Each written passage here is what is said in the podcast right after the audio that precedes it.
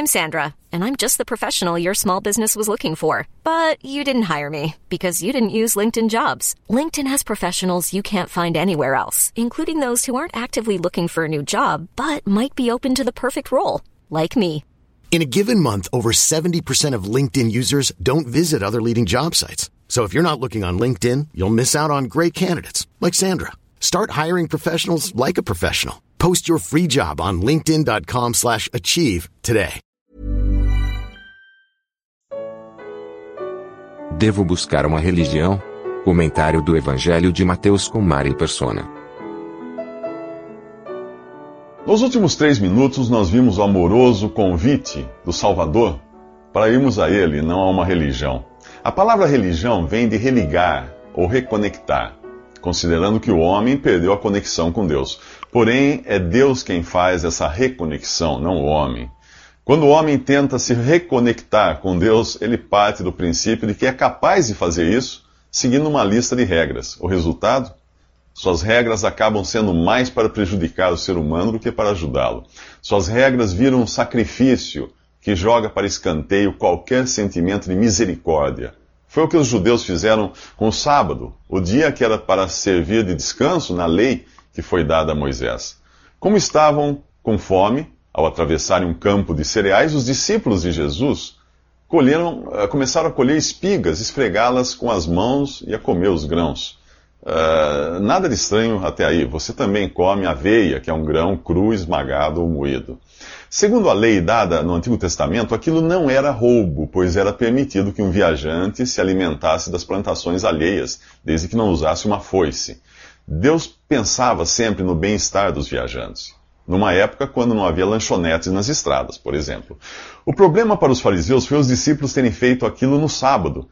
E os fariseus consideravam isso como trabalho, se alimentar como trabalho. As intenções de Deus são para o bem-estar do ser humano, não para o seu sofrimento. A história do cristianismo está cheia de casos de alto flagelo, de pessoas que causam sofrimentos a si mesmas, chicoteando o próprio corpo, subindo escadarias de joelhos, ou até se deixando pregar numa cruz, achando que o seu próprio sofrimento serve para pagar por seus pecados. Mas como pagar por algo que já foi pago há dois mil anos? Talvez você pergunte, ah, e o jejum, por exemplo? Vou dizer o que é o jejum, a abstenção de alguma coisa. Você se lembra daquela vez em que ficou tão apaixonado por alguém que até se esquecia de almoçar e jantar? É desse jejum que a Bíblia fala, de você ficar tão apaixonado por Deus que as coisas perdem sua importância. Jesus mostra aos fariseus que Deus não quer sacrifícios, Deus quer misericórdia. Lembra a eles que Davi e seus homens, quando tiveram fome, comeram os pães que ficavam no templo, que só os sacerdotes podiam comer. É claro que se na época de Davi uh, tivesse sido respeitado, uh, se naquela época Davi tivesse sido respeitado como rei e não precisasse viver no exílio, ele não precisaria ter feito aquilo. E o que nós lemos aqui? O rei dos reis, o sumo sacerdote, aquele que é maior que o templo de Jerusalém, aquele que é senhor do sábado, está sendo rejeitado por sua nação nesse evangelho que nós estamos vendo, principalmente pelos religiosos de sua época. Se Jesus tivesse sido recebido como rei, não precisaria, os seus discípulos não precisariam fazer aquilo. Ao deixar de lado a misericórdia e valorizar o ritualismo, a religião acaba deixando Jesus de fora. Nos últimos três minutos, os fariseus criticaram Jesus por seus discípulos terem colhido um punhado de grãos no sábado para se alimentarem. Agora ele entra na sinagoga, o local onde os judeus se reuniam para estudar a palavra de Deus, e encontra ali um homem com uma mão atrofiada. No Evangelho de Lucas diz que os fariseus estavam ali para descobrir alguma falta em Jesus. É lícito curar no sábado? perguntaram eles a Jesus. A resposta vem na forma de outra pergunta. Se a única ovelha de alguém caísse num buraco no sábado, acaso ele não a tiraria de lá? Ora, um ser humano vale mais do que uma ovelha, muito mais. Portanto, é lícito, sim, fazer o bem no sábado.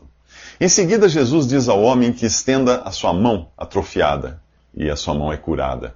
Os religiosos fariseus, obviamente, continuaram com suas mãos atrofiadas, incapazes de eliminar a miséria humana.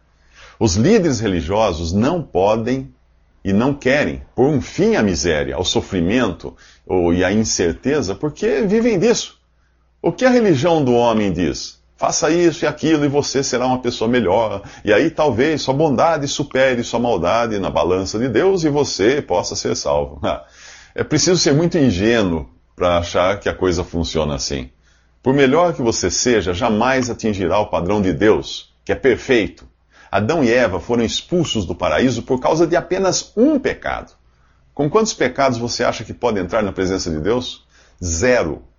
Já que religião nenhuma pode lhe conceder o status de zero pecados, os líderes religiosos continuarão impondo uma série de tarefas uh, para você tentar cumprir, sem nunca lhe darem a certeza de ter chegado lá. E nem querem que chegue porque temem que você abandone a congregação deles caso tenha essa certeza. A nenhum fariseu interessa que as pessoas tenham a certeza da salvação eterna. Mas Jesus dá essa certeza. Se ele morreu na cruz em meu lugar, se o seu sangue me purifica de todos os meus pecados, e se agora Deus me vê justificado em Cristo, e Cristo tem pleno acesso ao céu, é assim mesmo que Deus me vê, com zero pecados. Que culpa um juiz poderia atribuir a alguém que já cumpriu a pena? Nenhuma. Esse Jesus que salva completamente não interessa aos fariseus e eles planejam matá-lo. Nos últimos três minutos, os religiosos fariseus decidem matar Jesus. Eles estavam mais preocupados com a obediência às regras de sua religião do que com a salvação das pessoas. Jesus pede aos que o seguem, que não, uh, aos que o seguiam, que não fizessem alarde a respeito dele. Ele não, ele não queria ser visto como um líder revolucionário que iria libertá-los do inimigo romano, nada disso. Se havia um inimigo aos olhos de Deus, esse inimigo era a própria religião e os líderes religiosos, mais preocupados em conservar o status do que permitir que as pessoas fossem curadas. Além disso, Jesus não tinha vindo para derramar sangue romano, mas o seu próprio sangue. Não tinha vindo para libertar o povo de um invasor de suas terras, mas um invasor de seus corpos, o pecado.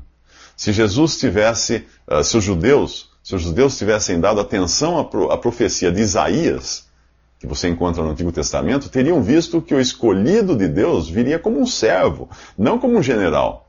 Se eles tivessem prestado atenção à cena do batismo de Jesus, teriam visto o cumprimento daquela profecia que dizia que o Espírito de Deus estaria sobre ele. A última coisa que os orgulhosos judeus queriam ouvir era o que profetizou Isaías, que o escolhido viria também para os gentios. E isso incluía os romanos, e não apenas os judeus. Isaías disse ainda que o Messias se comportaria de uma maneira totalmente oposta dos líderes políticos que ficam gritando pelas ruas e praças. Ele não seria prepotente. Ele não usaria o seu poder para oprimir ainda mais os que já estavam oprimidos. Nas palavras de Isaías, ele não esmagaria o caniço rachado, como quem pisa aquilo que já está batido. Ele nem apagaria a mecha que apenas fumega. Mesmo que a sua fé seja como um pavio sem fogo algum, só fumegando, Jesus não irá desapontá-lo. O convite daquele que disse: Vinde a mim, continua valendo para você. Se você acredita ser incapaz de andar segundo os padrões de Deus, então o convite é para você mesmo. Se você se sente como um caniço rachado, é para pessoas assim que Jesus veio. Você precisa de Jesus, você precisa do amor dele. E se você for religioso como os fariseus, bom, aí provavelmente continuará confiando em sua própria religião, em sua obediência, em suas boas obras, sem perceber que assim está desprezando o Salvador, que está tentando salvar-se com sua própria conduta. Lembre-se, você pode desprezar o favor de Deus por ser mau, mas também pode fazer a mesma coisa por ser religioso, como os fariseus. Nos últimos três minutos, vimos Jesus ser apresentado como Messias mas no caráter de um servo, algo que nenhum judeu esperava. Agora, quando ele cura o endemoniado cego e mudo, os leigos passam a considerar seriamente a possibilidade de ele ser o filho de Davi, que era um dos títulos dados ao Messias. O clero, porém, não podia admitir isso. Enquanto hipocrisia é você querer parecer o que não é, inveja é querer ser quem você não é, ou ter o que você não tem. O pecado de Adão foi uma forma de inveja, quando ele quis ser como Deus. Satanás, na forma de serpente, disse a Eva: Vocês serão como Deus. O próprio Satanás já tinha sido expulso da presença de Deus por querer ser igual a Deus. A religião transforma você em um hipócrita, ao exigir que você viva segundo um padrão que é incapaz de atingir. Aí você finge ser uma boa pessoa e passa a desdenhar daqueles que não rezam pela mesma cartilha. Aqueles clérigos judeus eram exatamente assim.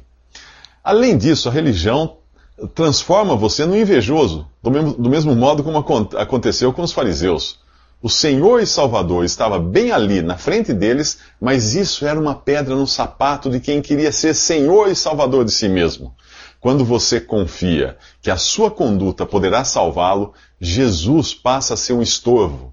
No máximo, você, você o adota apenas como um exemplo, um mártir, ou até mesmo um talismã, menos como seu Salvador. Afinal, por que você precisaria de outro Salvador se acredita na autossalvação?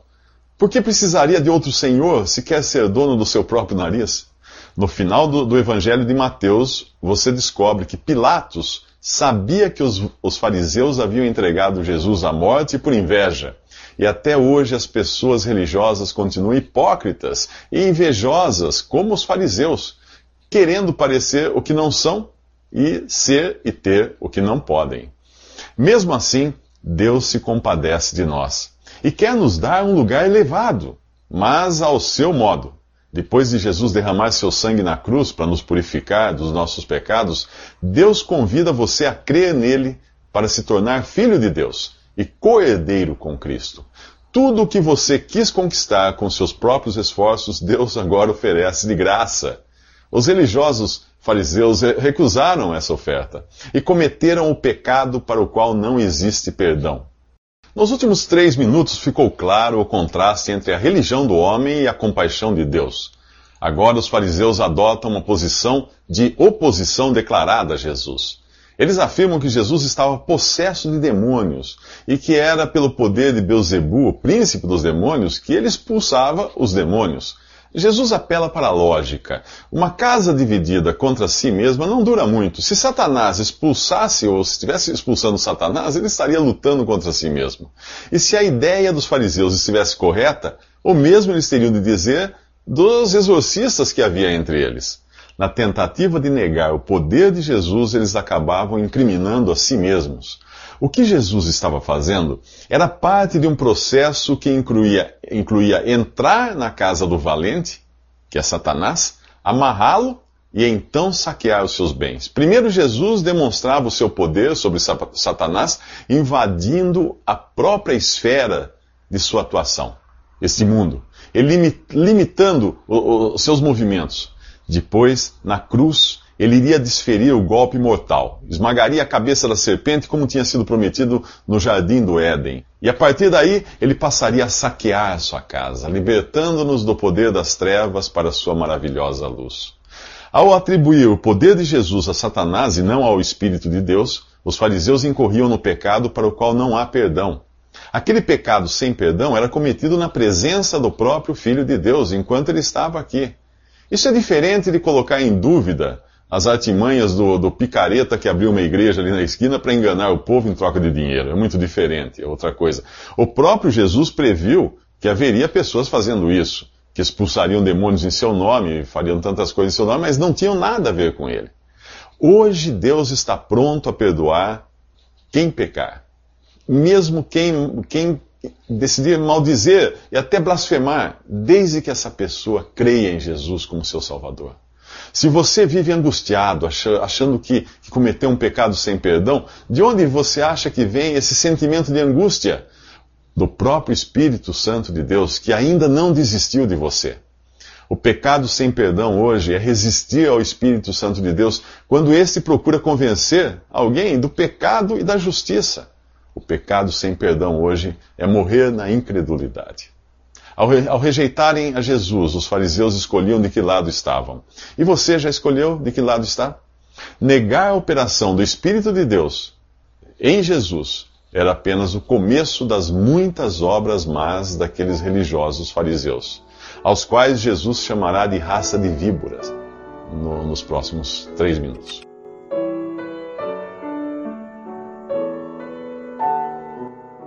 Visite respondi.com.br. Visite também 3minutos.net.